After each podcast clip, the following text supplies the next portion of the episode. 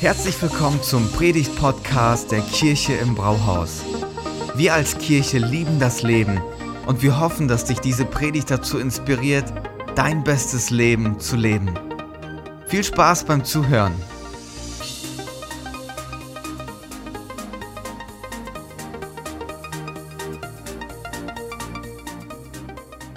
Mein Name ist Tore.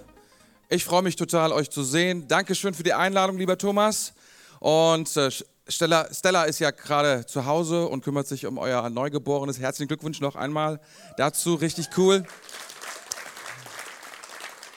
Und ähm, wir haben sie ja auch kennengelernt, während sie uns kennengelernt haben. Und eine Sache, die ich beobachtet habe, meine Güte, ihr habt so geniale Pastoren. Und sie sind nicht nur jung, dafür können sie nichts. Sie werden automatisch älter, aber sie haben so eine Power, so einen Mut, was in dir drin steckt. Und ich bitte euch einfach alle Älteren, dass ihr hin und wieder nachsichtig seid, wenn ihr merkt, oh, das ist so krass. Der Gute ist wirklich, der geht so weit, dass du denkst, vielleicht zu weit. Dann sagst du dir, nein, nein, nein, nein, das ist genau richtig. Das ist genau richtig. Solche Leute braucht es wie dich und deine wunderbare Frau.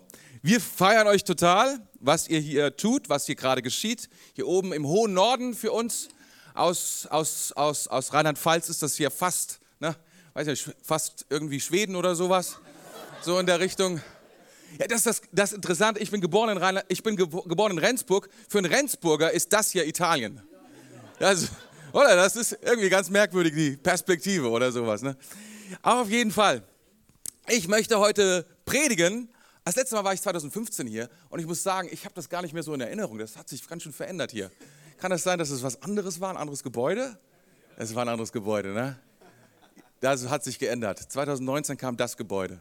Das sieht richtig stark aus. Richtig, richtig stark. Okay, ich würde gerne predigen heute in eurer Serie Komm, Heiliger Geist. Ähm, und das Thema ist Hunger. Hunger. Und ich würde damit einsteigen, dass ich, äh, frag mal deinen Nachbarn, hast du Hunger? Frag mal deinen Nachbarn, hast du Hunger? Hast du Hunger? Hast du Hunger? Hast du Hunger? Hunger kann eine gute Sache sein oder auch eine schlechte. Je nachdem, oder? Hunger ist so eine Sache.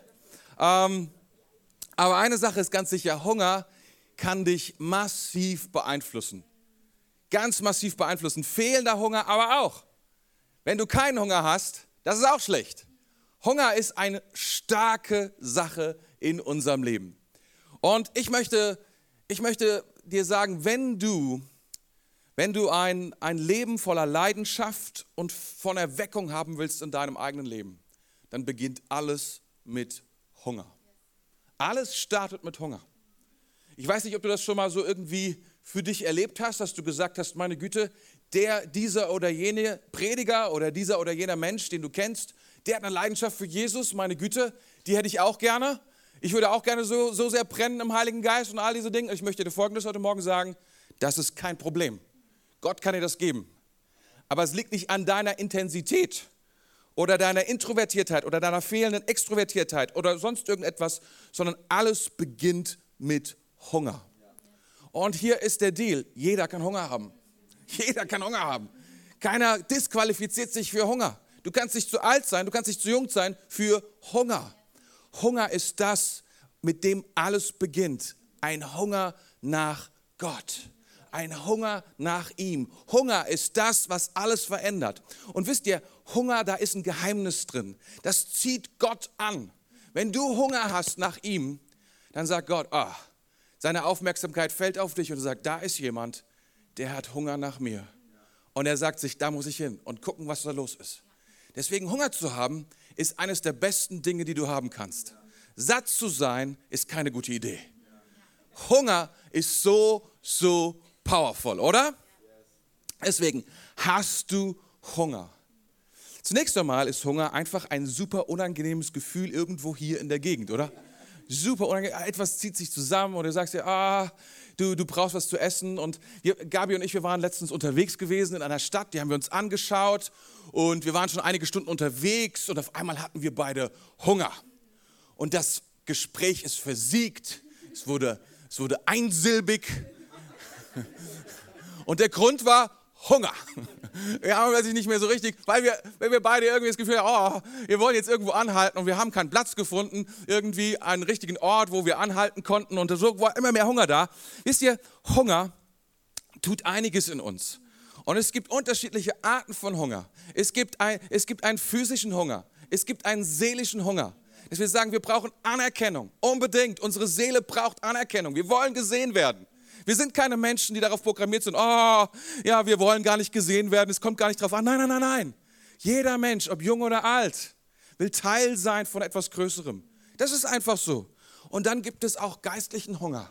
Davon bin ich überzeugt. Geistlichen Hunger. Und dieser Hunger treibt uns an. Es ist eine Kraft in uns, die so kraftvoll ist wie kaum eine andere Kraft.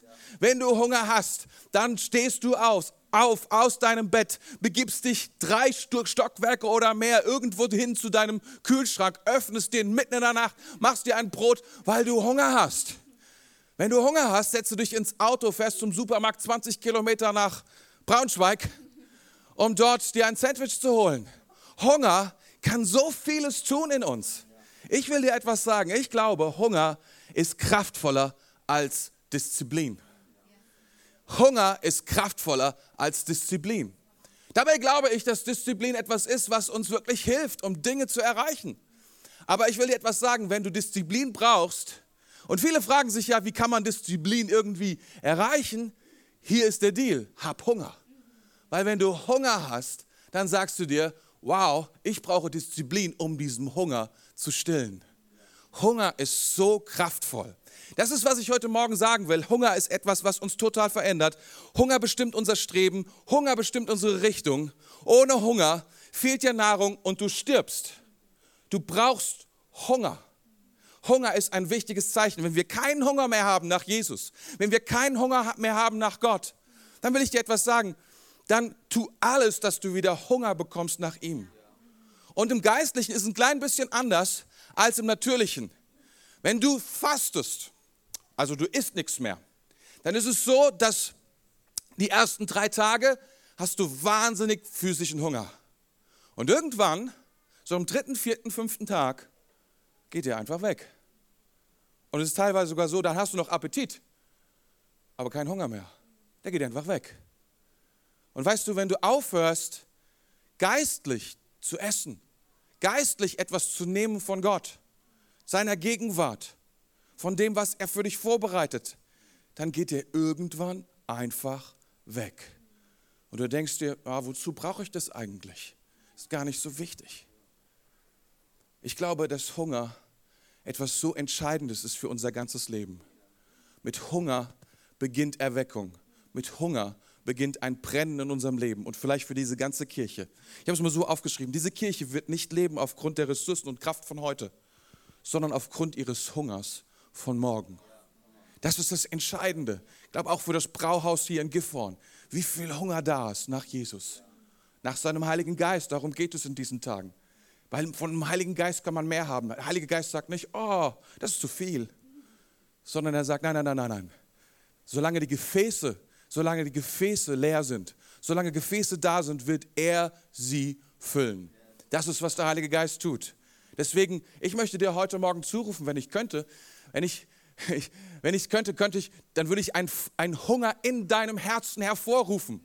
Ich glaube, das Wort Gottes kann das tun.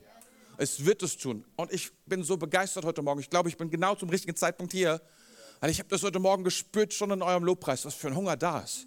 Der Heilige Geist ist hier. Wir haben das gesungen. Und er kommt, er kommt mit seiner Gegenwart und er kommt mit seiner Kraft. Wenn Gott kommt, kommt er mit seiner Gegenwart und seiner Kraft. Und wenn wir danach Hunger haben, das ist nicht schlimm. Wir müssen uns nicht entschuldigen dafür. Gott will etwas tun in diesem Haus, in deinem Leben. Amen. Und ich will dir etwas sagen. Ich glaube, du kannst deinen Hunger beeinflussen. Und ich glaube, es ist wichtig, dass wir unseren Hunger managen. Weil unser Hunger kommt durcheinander. Weil es gibt schon einen Hunger in uns. Ein Hunger nach Leben ein Hunger nach Leben, aber dieser Hunger nach Leben, der versucht alles zu nehmen, was, was er kriegen kann. Alles. Und er kennt kein Ende. Und deswegen nehmen wir alles Mögliche. Jeden Fastfood, den wir kriegen können, den nehmen wir. Jedes Zeug, was sich irgendwie uns bietet in Social Media oder sonst irgendwas, was uns sagt, hier ist Leben, dem haschen wir nach. Nach, nach Geld, nach Macht, nach Sex, nach allem möglichen, alles gute Sachen. Aber all diese Dinge können diesen letzten Hunger, der in uns ist, nach Leben nicht stillen. Das Einzige, was das kann, ist Gott mit seiner Gegenwart. Das ist das Einzige. Amen. Und ich möchte euch heute Morgen, das ist super easy, ich bin einfach hier, um euch zu erzählen von Jesus, wie er mit dem Heiligen Geist ausgestattet seinen, Junge, seinen Hunger angefangen hat zu managen. Und das ist es, was Gott will. Es geht nicht um deine Disziplin. Die Disziplin kommt aus dem Hunger. Nicht die Disziplin managt. Es geht so, wisst ihr, viele Leute, viele Leute, viele Christen, viele Christen sind so frustriert, weil sie immer wieder und immer wieder und immer wieder dasselbe erleben und merken, dass sie scheitern an bestimmten Dingen, weil sie nicht stark genug sind.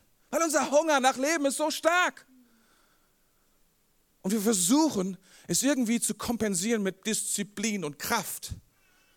Dabei hat Gott uns versprochen, seine Kraft zu geben und in seiner Kraft zu leben und in seiner Gegenwart und aus seiner Gegenwart heraus. Stimmt das? Sag mal Amen, wenn das stimmt. Das ist ein gutes Zeichen für Hunger, wenn man sagt Amen zu dem Wort Gottes, was gepredigt wird. Weil weißt du, was passiert? Das Wort Gottes ist nicht bestimmt für deinen Kopf. Ich sehe hier wahnsinnig viele intelligente Menschen im Raum. Aber deine Intelligenz bringt dich auch nicht näher zu Gott. Amen. Sorry. Was dich näher bringt zu Gott ist Glauben. Und das Wort Gottes muss unser Herz treffen. Und wenn wir es empfangen, dann können wir mit unserem Mund sagen Amen. Und oh, dann geht es in unser Herz rein. Amen. Das ist gut. Heute Morgen schon was gelernt mit dem Herzen. Ich lese euch mal vor, diese Geschichte, die ich, über die ich heute Morgen predigen will. Haha, das schaffe ich. Vom Heiligen Geist erfüllt, verließ Jesus den Jordan. Der Heilige Geist brachte ihn in die Wüste, wo der Teufel, in 40, wo, wo der Teufel ihn 40 Tage lang in, in Versuchung führte. Während dieser ganzen Zeit aß er nichts, sodass er schließlich sehr hungrig war. Da, warnte der Teufel, da sagte der Teufel zu ihm, wenn du der Sohn Gottes bist, verwandte doch diesen Stein in Brot. Jesus erwiderte, nein, in der Schrift steht, der Mensch braucht mehr als nur Brot zum Leben. Da führte der Teufel ihn, aus, ihn auf die Höhe und zeigte ihm alle Königreiche der Welt in einem Augenblick. Und er sagte zu ihm, ich will dir Macht über diese Länder und all ihre Reichtümer geben, denn ich verfüge über sie und kann sie geben, wem ich will. Das alles werde ich dir schenken, wenn du niederkniest und mich anbetest. Jesus erwiderte, in der Schrift steht, du sollst den Herrn, deinen Gott, anbeten und nur ihm allein dienen. Da versetzte der Teufel ihn nach Jerusalem auf den höchsten Punkt des Tempels und sagte, wenn du der Sohn Gottes bist, spring hier herunter. Denn in der Schrift steht, er befiehlt seinen Engeln, dich zu beschützen und zu bewahren. Sie werden dich auf ihren Händen tragen, damit deine Füße niemals stolpern. Jesus erwiderte, in der Schrift steht auch, fordere den Herrn, deinen Gott, nicht heraus. Als der Teufel aufgehört hatte, Jesus zu versuchen, verließ er ihn für eine Zeit, für einige Zeit. Danach kehrte Jesus von der Kraft des Heiligen Geistes erfüllt nach Galiläa zurück. Schnell Schnell wurde er in der ganzen Gegend bekannt. Er lehrte in ihren Synagogen und wurde, wurde von allen verehrt. Ich möchte dir sagen, das ist die Geschichte, warum der Teufel Angst hat, dass du aufstehst morgens und anfängst Gott anzubeten. Das ist der Grund, warum der Teufel den Tag verflucht, an dem du Ja gesagt hast zu Gott und zu Jesus gehörst, weil er weiß, Jesus hat gesiegt. Jesus hat überwunden und er weiß, wenn er das konnte und wenn du zu ihm gehörst, zu diesem Jesus mit demselben Heiligen Geist, dann kannst du dasselbe tun. Dann ist dasselbe möglich. Amen.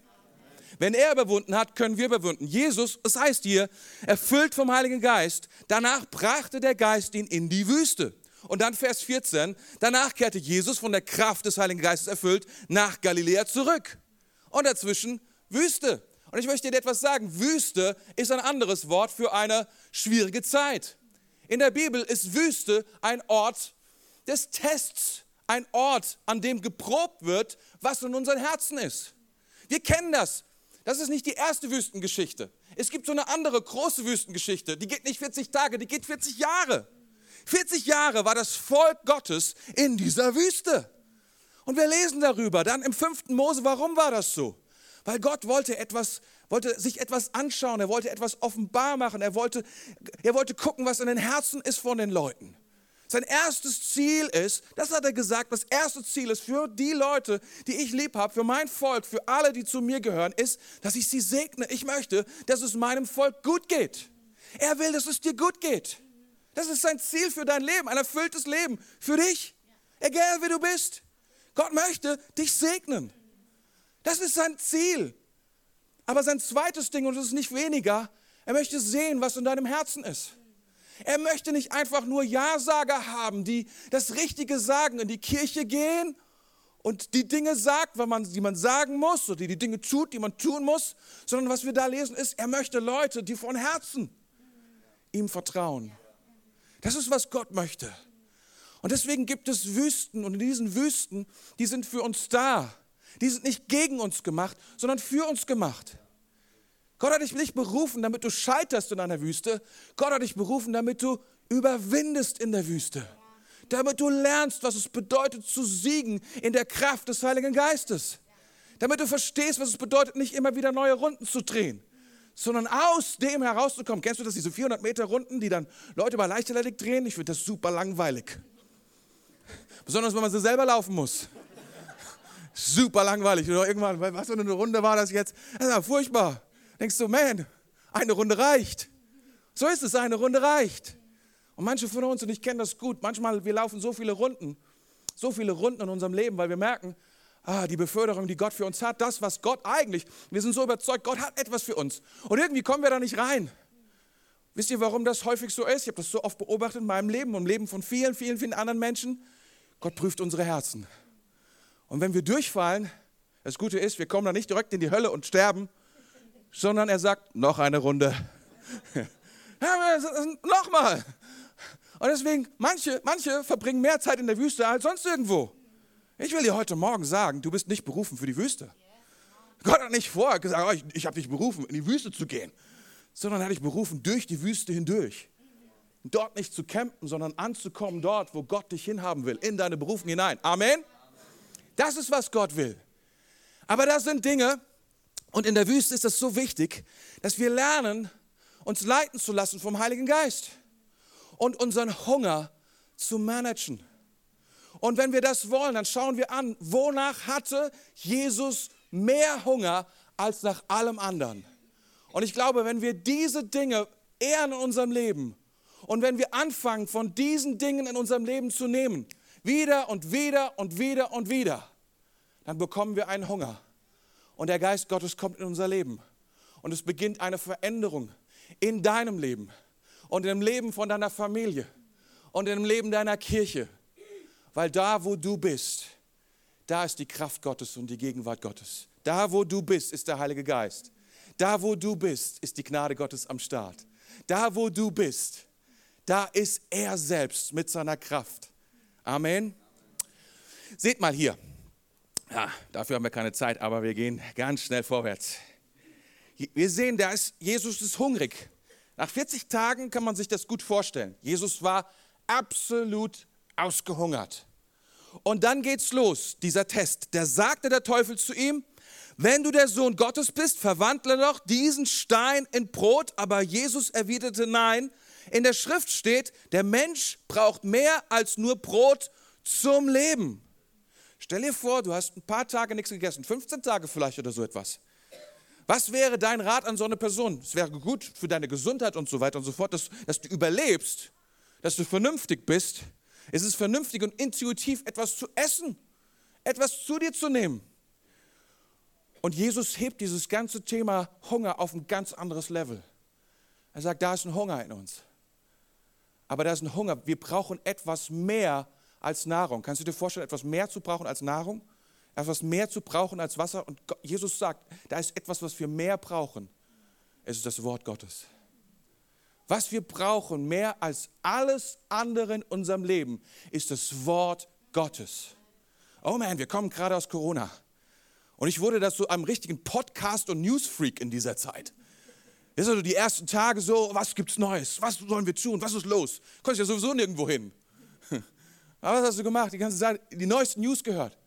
alle möglichen Stimmen und es gibt so viele Stimmen da draußen, die zu dir reden, alles Mögliche über die Welt und wie sie funktioniert und wann sie untergeht und wenn wir dies und jenes nicht, Stimmen über Stimmen, News über News und Fakten über Fakten, Bücher über Bücher über Bücher. Und dein ganzes, alles wird gefüllt und dann mit Worten. Und du merkst, das Leben geht aus dir heraus. Und ich habe gemerkt, es gibt nichts Wichtigeres als das Wort Gottes. Sich zu füllen mit seinem Wort. Was ist seine Idee? Was ist seine Zukunft? Was ist seine Hoffnung? Was sind seine Gedanken über meinem Leben? Was will er für mich? Als was irgendjemand anderes spekuliert, was irgendjemand anderes sich ausdenkt, ist wichtiger, was Gott für mich hat und was seine Zukunft ist für mein Leben. Amen. Das ist was er, das ist das Wichtigste, das Hunger zu haben nach seinem Wort. Zu sagen, oh, ich will hören, was er sagt. Manchmal wir sind so voll mit eigenen Worten, mit eigenen Gedanken. Aber ich will dir etwas sagen. Gott hat so viel Worte für dich. Eine ganze Bibel hat er geschrieben, extra für dich. Und das ist nicht das Ende, das ist erst der Anfang. Das ist die Grundlage, auf die wir uns stellen können. Bist du noch da? Gottes Wort ist nicht nur eine Information. Viele Leute denken das so, eine grobe Richtung, in der so ein bisschen erklärt wird, so ungefähr, ja, ja, das ist das Weltbild und so weiter und so fort. Nein, nein, nein, nein. Das ist Gottes Wort ist Nahrung für deinen Geist, für dein Leben, für das, was deine Zukunft, was, was, dein, was, was deine Berufung ausmacht, was, deine, was, was, was du selbst ausmachst, was das ausmacht, was der Unterschied ist zwischen Überleben und Leben. Das ist das Wort Gottes. Das ist, was es bringt. Es sollte nicht nur eine Option sein unter vielen. So nach dem Motto, ja, das ist eine gute Meinung, die Wissenschaft sagt das, ist ja alles, alles in Ordnung.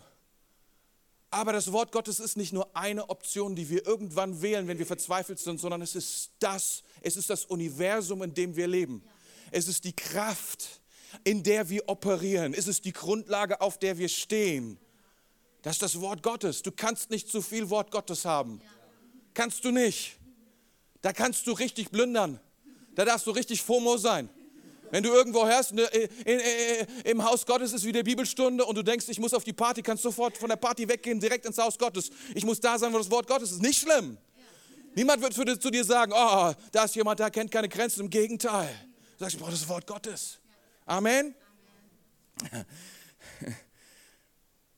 Das ist die Frage, oder soll sich das, soll sich meine aktuelle Realität oder soll meine Realität was habe ich geschrieben? soll meine Realität so, soll meine Realität, in der ich lebe, und das ist manchmal so, in der ich lebe, das Wort Gottes anpassen. Das ist ein Trend geworden. Wir sagen, ah, meine Realität, ich lebe das so. Also muss das Wort Gottes so gemeint sein. Und dann fangen wir an zu interpretieren. Und dann hören wir schlaue, schlaue Sachen und die andere lesen, die uns bequem sind, damit es nicht so weh tut.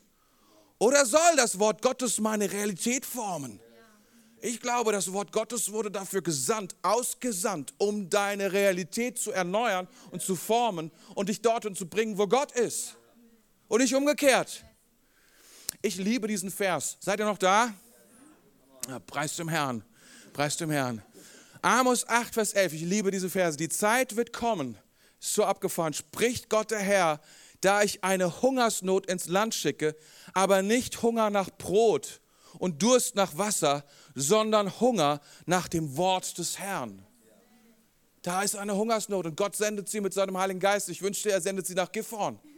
Ganz ehrlich, dass ihr nur noch sagt, ich brauche das Wort Gottes. Wir sind verrückt danach, dieses Wort in uns aufzunehmen. Das ist, was bestehen bleibt. Zweitens, wir müssen vorwärts gehen. Fünftens, äh, Vers 5. Das wäre jetzt ein großer Sprung gewesen. Ne? Aber ich will euch, ich will euch sagen, ich habe nur drei Punkte, also keine Sorge, keine Sorge, keine Sorge. Keine Sorge.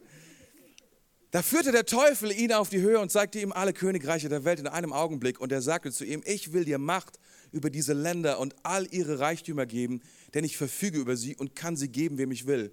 Das alles werde ich dir schenken, wenn du niederkniest und mich anbetest. Jesus erwidert, in der Schrift steht, du sollst den Herrn, deinen Gott, anbeten und ihm und nur ihm allein dienen. Es gibt, eine Herr, es gibt eine, einen Hunger in uns nach Herrlichkeit, nach Schönheit, nach Größe, nach Anerkennung, nach, nach diesem das, was das Überleben übersteigt, was die Essenz ist von all dem. Wir alle sind, wir alle sind gemacht, geschaffen, dass wir anbeten. Wir sind Anbeter.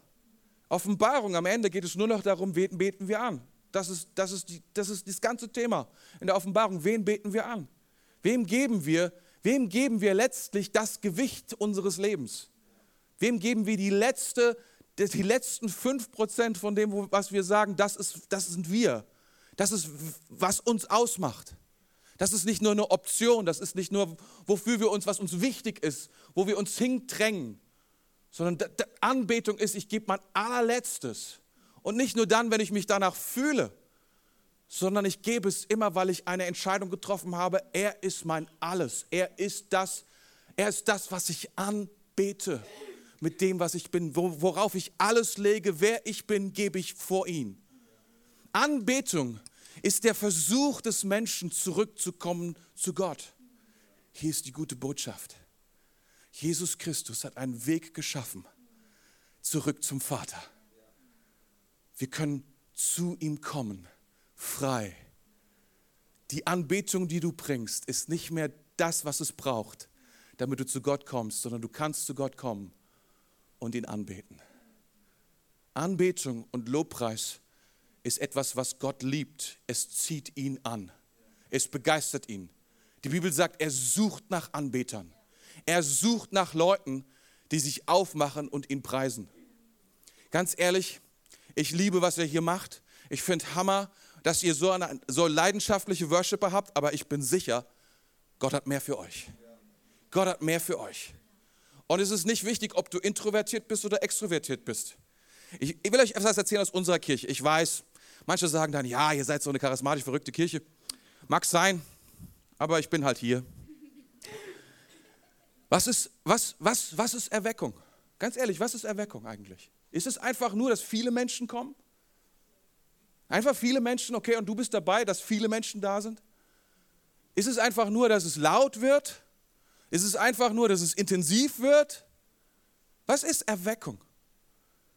Erweckung ist, wenn etwas, wenn etwas, wenn etwas passiert in unserem Leben, wenn wir in die Gegenwart Gottes gesetzt werden und diese Leidenschaft und diese, diese Nähe Gottes immer wieder mit einer Response kommt. Wir beten ihn an, weil wir es wollen von ganzem Herzen und geben dem alles Gewicht, was wir können.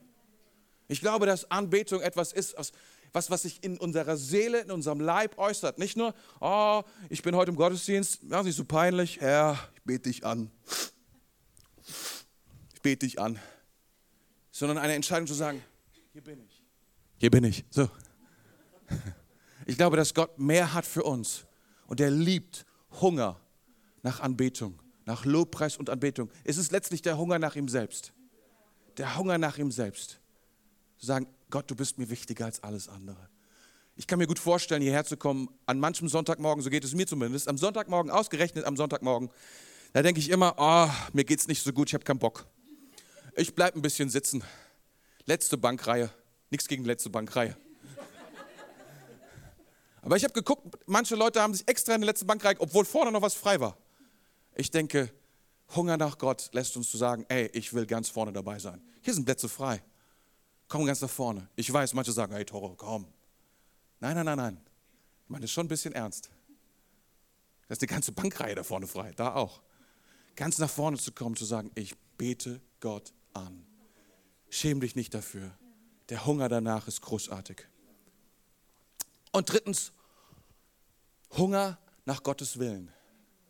Hunger nach Gottes Willen. Da versetzte der Teufel ihn nach Jerusalem auf den höchsten Punkt des Tempels und sagte, wenn du der Sohn Gottes bist, spring herunter.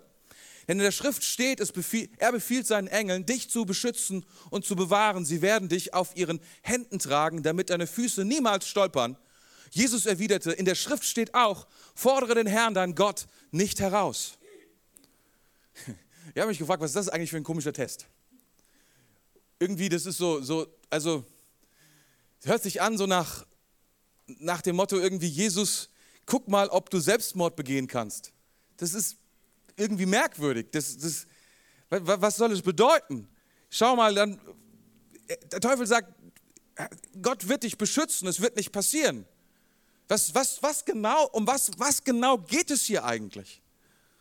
Und ich dachte mir so, hm, irgendwie ist schon ein Abenteuer, so eigentlich in, zu was der Teufel hier einlädt. So nach dem Motto, probier doch mal aus. Probier doch mal aus, ob das stimmt, was im Wort Gottes. Und er fängt an, der Teufel selbst beginnt das Wort Gottes zu zitieren. Er merkt, Jesus ist ziemlich gut da drin, weil immer wenn er etwas sagt, dann antwortet Jesus mit dem Wort Gottes. Und dann fängt er auch an zu argumentieren und sagt, okay, dann lass uns mal probieren, was, was geht. Er sagt, spring doch mal. Im Wort Gottes steht, er wird seine Engel befehlen, dass sie kommen, damit du, damit dir nichts passiert. Und es ist interessant, wie Jesus reagiert. Er sagt, nein, nein, nein. Und wir denken, das ist irgendwie Unglauben oder so etwas. Glaubt ihr nicht selbst, was Gott gesagt hat in seinem Wort? Wisst ihr, wenn, wenn Jesus gesprungen wäre, das, war, das ist, und das wusste Jesus, wenn er gesprungen wäre, das ist der ultimative Test. In der Öffentlichkeit vom Tempel gesprungen, die Engel wären gekommen, die hohen Priester oder die Priester, die da waren, die hätten das gesehen, sie wären Zeugen gewesen. Das wäre der Beweis, der Messias-Beweis. Alle hätten sagen müssen, kein, kein, kein Grund mehr zu zweifeln, das ist der Messias. Sie hätten ihn sofort intronisiert. Sie hätten sofort ihn genommen. Ich weiß nicht, was sie mit ihm gemacht hätten. Aber alle, es wäre niemand mehr auf die Idee gekommen, ihn zu kreuzigen. Niemand. Kein Zweifel mehr. Es wäre vollkommen klar gewesen. Und weißt du, Jesus sagt, nein, nicht mein Wille geschehe, dein Wille geschehe. Gott hat einen Plan mit unserem Leben. Er hat ein Ziel mit unserem Leben. Aber er will nicht nur bestimmen, was wir tun, sondern er will bestimmen auch, wie wir es tun. Manchmal ist es ganz merkwürdig, den Wegen Gottes zu folgen, oder? Gott sagt, da will ich, dass du hingehst. Und dann schickt er uns in die andere Richtung. Und denkst, hey Gott, das ist die andere Richtung. Hallo? Aber Gott hat einen Plan. Das sind verwirrte Wege, die er uns senden will. Er hat eine Idee, er hat einen Segen auf unserem Leben mit dem, was wir tun und mit dem, was wir nicht tun. Und Gott möchte, dass wir ihm vertrauen in den kleinsten Kleinigkeiten, dass wir sagen, ja Gott, dein Plan und dein Wille und das, was du vorhast, ist so viel besser. Wir hätten gerne das, was er uns verspricht. Wir hätten gerne den Segen. Wir hätten gerne die Berufung. Wir hätten gerne die, wir hätten gerne die Beförderung. Wir hätten gerne all das, was Gott uns verspricht. Aber häufig wollen wir nicht den Weg gehen, der notwendig ist, um dorthin zu kommen. Jesus musste diesen Weg gehen, er musste ans Kreuz gehen, er musste gekreuzigt werden, er musste verspottet werden, er musste den Weg gehen, um die Welt zu befreien von der Schuld und Sünden, die auf uns lastet. Der Vater wusste das, es gibt keinen anderen Weg. Ich will dir heute Morgen sagen, der Wille Gottes ist das Beste, was es gibt. Das, es ist der Ort, der sicherste Ort der Erde, an dem du dich befinden kannst. Ob du eine, eine, ein eine Heizung hast, eine, wie nennt sich das, Klimapumpe?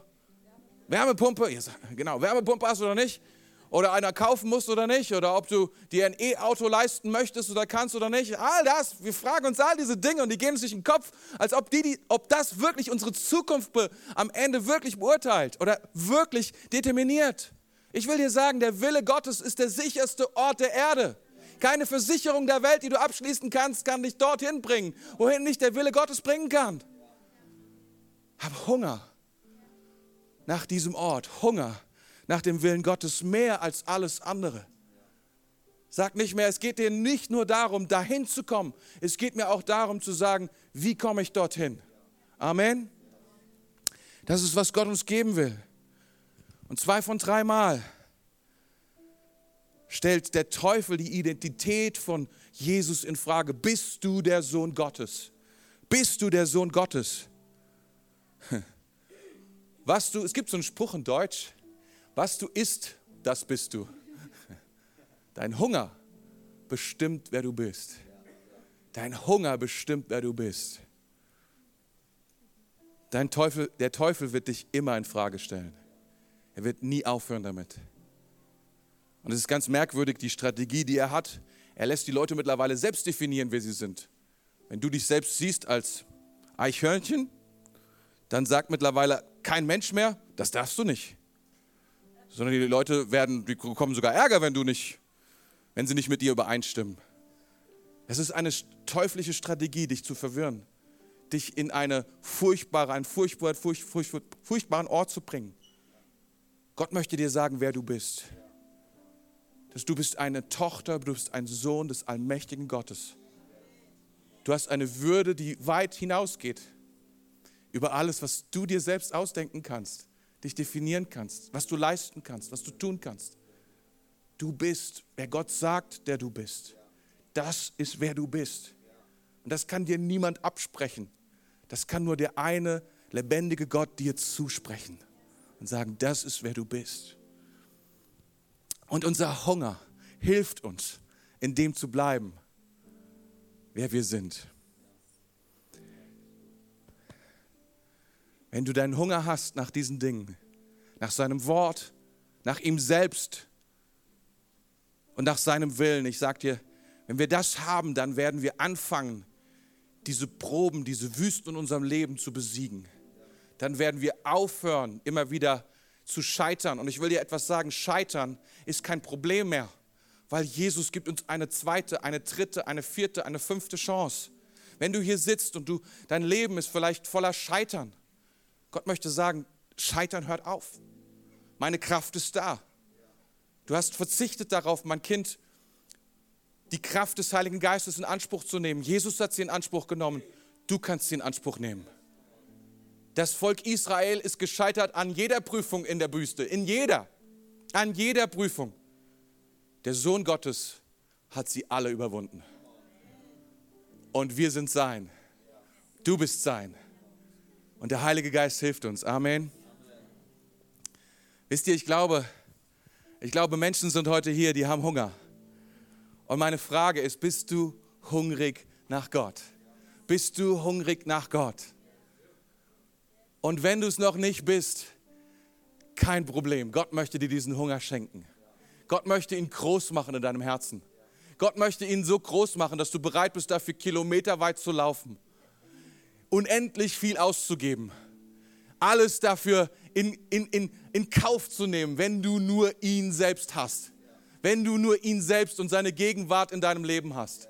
Jesus hat gesagt, Jesus sprach, ich bin das Brot des Lebens. Wer zu mir kommt, den wird nicht hungern. Denn wer an mich glaubt, wird nimmer mehr dürsten.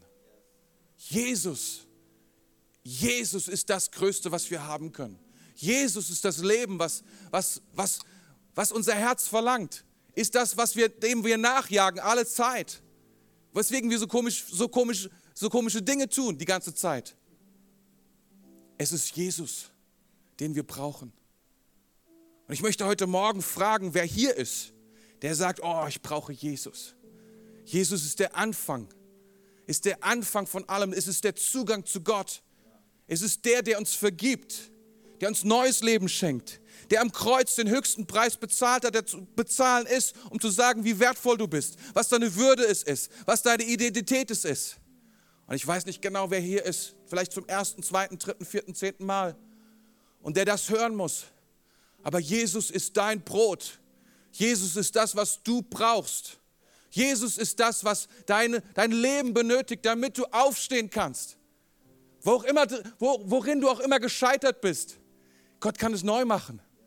Manche sitzen hier und sagen, oh, wisst ihr, eines der schlimmsten Schmerzen ist, das Gefühl zu, zu haben, es verrockt zu haben, das Leben gelebt zu haben.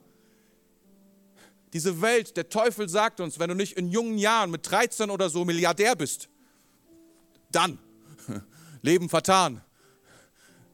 Das ist nicht die Wahrheit. Was auch immer in deinem Leben schiefgelaufen ist und wenn es richtig schiefgelaufen ist und du alles verbockt hast, alles verloren hast, Jesus Christus ist hier. Er ist, er ist, er ist das Brot des Lebens. Er ist das, was du wirklich brauchst, was deine Seele braucht, was dein Herz braucht und was dein Geist braucht.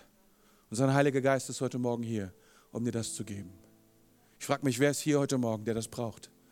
Und ich würde gerne beten mit dir. Wenn du sagst, das bin ich, wenn du sagst, ja, das brauche ich. Ich würde so gerne beten mit dir.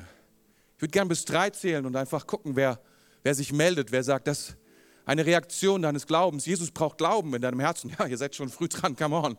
Das ist Hunger. Aber ich würde gerne bis drei zählen und ein, eine Reaktion des Glaubens ist heute Morgen zu sagen, ja. Und du hebst deinen Arm und sagst, das ist, was ich brauche. Und dann würde ich gerne mit dir beten. Und Gott wird kommen. Gott wird kommen, er persönlich. Wenn du Jesus noch nicht hast, er wird kommen. Er wird dein Brot sein. Und wenn du Jesus schon hast, er wird dir neuen Hunger geben. Einen neuen Hunger. Pass auf, es wird alles verändern. Du wirst brennen lichterloh. Du wirst sagen, es ist egal, was um mich herum ist, aber der Quadratmeter, in dem ich mich befinde, ist Erweckung. Hier ist Erweckung, weil hier ist Hunger. Ich werde alles geben für meinen Jesus. Macht kurz die Augen zu. Eins, Jesus Christus ist gestorben am Kreuz für dich. Zwei, er ist auferstanden von den Toten. Er lebt. Und drei, wenn du das bist, der Jesus braucht, der Hunger braucht, dann melde dich jetzt und sag, ja, das ist, was ich brauche, das ist, was ich benötige. Vielleicht zum allerersten Mal, heb deine Hand, vielleicht zum zweiten Mal, vielleicht zum x-ten Mal. Jesus hat mehr für dich. Ich danke dir, lieber Jesus, für all die Leute, die sich gerade melden. Heiliger Geist, danke, dass du hier bist, dass du selbst hier bist mit deiner Kraft und Gegenwart, dass du dich bewegst in diesem Raum. Danke, dass du Herzen gerade anzündest, dass du Herzen Hunger gibst. Herr, dass du etwas verwandelst, Herr. In ein paar Jahren, in ein paar Monaten, einige von euch werden brennen. Ihr Leben wird verändert sein. Und einige, die sich melden, die sich noch nie gemeldet haben, dein Leben wird heute, heute noch, heute anders sein. Noch heute wirst du nach Hause gehen und du wirst wissen, wer Gott ist. Komm, lasst uns gemeinsam aufstehen. Ich würde gerne beten mit euch. Ein einfaches Gebet. Ich bete vor und bitte betet alle nach und helft denen, die sich gemeldet haben zum allerersten Mal. Herr Jesus Christus. Nein, nein, nein, alle. Herr Jesus Christus. Ich komme jetzt zu dir. Du bist das Brot des Lebens. Du kennst meinen Hunger. Meinen Hunger nach Leben. Du hast gesehen, mit was ich alles versucht habe, diesen Hunger zu stillen. Heute bekenne ich, ich brauche das alles nicht. Das war keine gute Idee. Ich kehre um. Ich komme zu dir. Du bist das Brot des Lebens. Du hast Vergebung. Du hast neues Leben. Du hast frisches Wasser. Du hast einen Heiligen Geist, den du mir schenkst. Ab heute will ich dir folgen. Ab heute bist du mein Herr. Bist du mein Gott. Bist du mein Erlöser und mein Freund. Amen. Amen, ihr Lieben. Amen.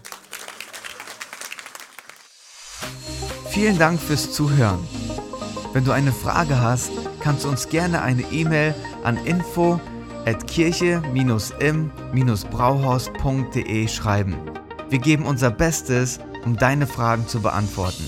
Bis zum nächsten Mal beim Predigt-Podcast der Kirche im Brauhaus.